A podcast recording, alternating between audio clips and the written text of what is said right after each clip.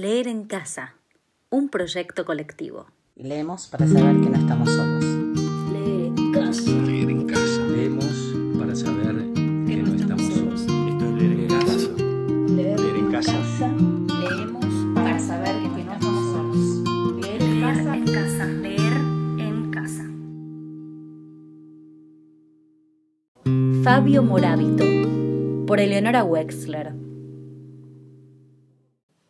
En este caso elegí un, autor que se llama Fabio Morábito.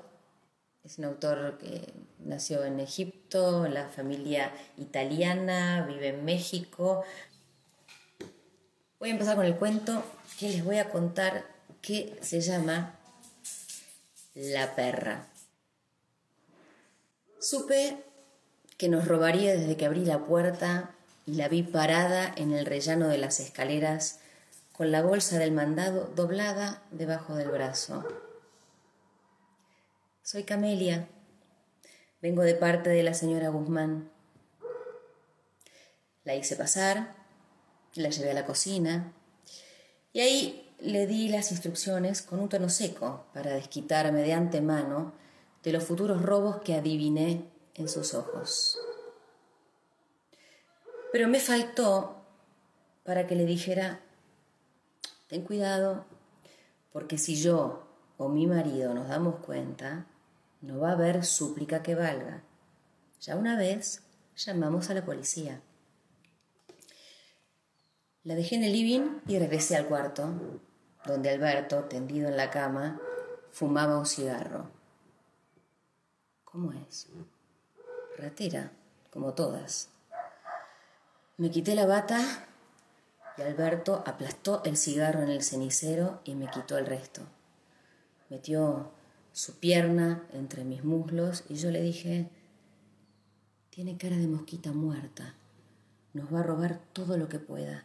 Ahora mismo debe estar viendo lo que le gustaría llevarse.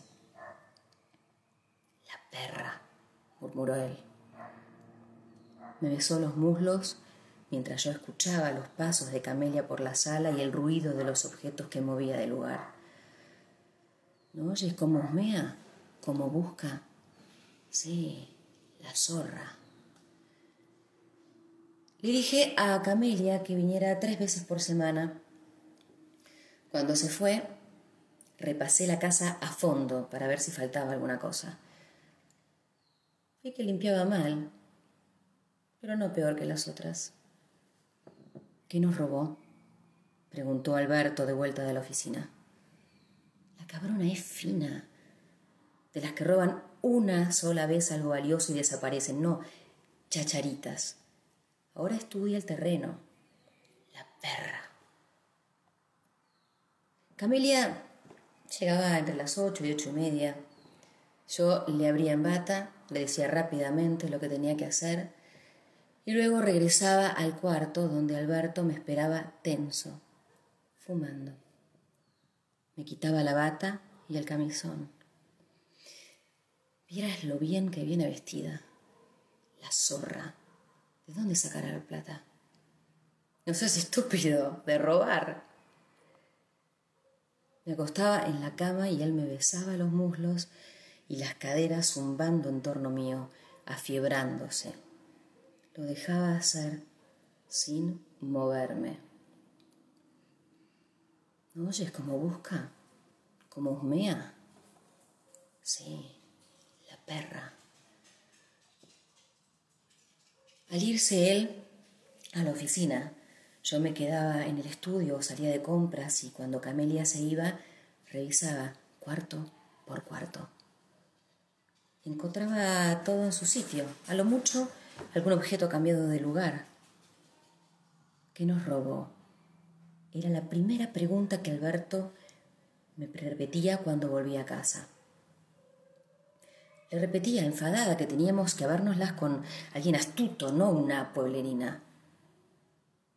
Vas a ver que no es tan fina como dices, dijo él una mañana, y tomó tres billetes de diez mil, los enrolló y los ocultó en un rincón de la sala. ¿Qué haces? En eso tocaron la puerta. Alberto, que estaba en pijama, se fue al cuarto. Le abrí a Camelia, nerviosa. Luego volví a la recámara, donde Alberto fumaba apurado, sin gusto. La perra, murmuró. Nos quedamos acostados, sin movernos, mirando el techo. Alberto fumó dos cigarros, uno tras otro. Luego se levantó y se puso la bata y salió del cuarto. Cuando regresó, me bastó ver su cara para saber que el dinero seguía en su lugar. Se acostó dándome la espalda y encendió otro cigarro. A lo mejor todavía no limpia ahí, le dije. Oímos los escobazos secos sobre la alfombra de la sala. Diez o quince minutos después, aprovechando que Camelia se había metido en el baño, me puse la bata y caminé de puntas hasta el living. El dinero había desaparecido. Sentí una, una felicidad dura, caliente. Por las dudas, revisé a fondo. No encontré nada. Regresé al cuarto antes de que Camelia saliera del baño. Me temblaban las piernas, algo me vio Alberto en la cara. ¿Qué pasa? La zorra, murmuré, y empecé a desnudarme. Él pendía de mis labios, pero no abrí la boca. ¿Me vas a decir o no? Casi gritó. Todavía me di tiempo quitándome el brasier frente al espejo, sabiendo cómo lo enloquecen mis senos. Ve a ver, dije sin mirarlo, desnuda. Aplastó el cigarro en el cenicero, se levantó y salió al pasillo sin hacer ruido. Volvió con el mismo disimulo. Los ojos le hervían. La perra nos robó. ¿Qué esperabas? Nos vio la cara. Y ahora debe de estar en el baño ocultándose el dinero en los calzones o en los zapatos, riéndose de nosotros. Se quitó la bata, se arrodilló y me besó los tobillos, los dedos de los pies, las corvas temblando. La zorra jadeó. Este es solo el principio. Nos va a dejar sin nada, nos va a quitar todo lo que tenemos, todo. Apenas alcanzó a gemir y me lamió las piernas derritiéndose. Salió de casa cuando Camelia subió a la azotea del edificio a colgar la ropa y las sábanas. Era tardísimo y yo me quedé en bata. Entonces, entrando en la cocina, vi los tres billetes de diez mil sobre la mesa, cuidadosamente estirados debajo del cenicero de ónix. Los miré fijamente, sin tocarlos. Camelia los había desplegado como una bandera, como una feliz evidencia, con la jactancia que le daba el derecho de exigir nuestro agradecimiento. Tenía la soberbia de los animales humildes y pacientes. Me senté en la cocina a esperarla y cuando regresó de la azotea, la recibí con una mirada de hielo. ¿Qué hace ese dinero aquí? Lo encontré en la sala, señora, dijo sin alterarse. Traía en la mano la cubeta de plástico, se veía cansada.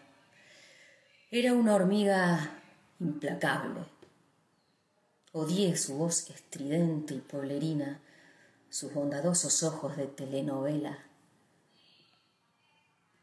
Salí de la cocina, dejé los billetes sobre la mesa y fui a darme un regaderazo para cobrar valor. Se lo dije antes de salir de compras.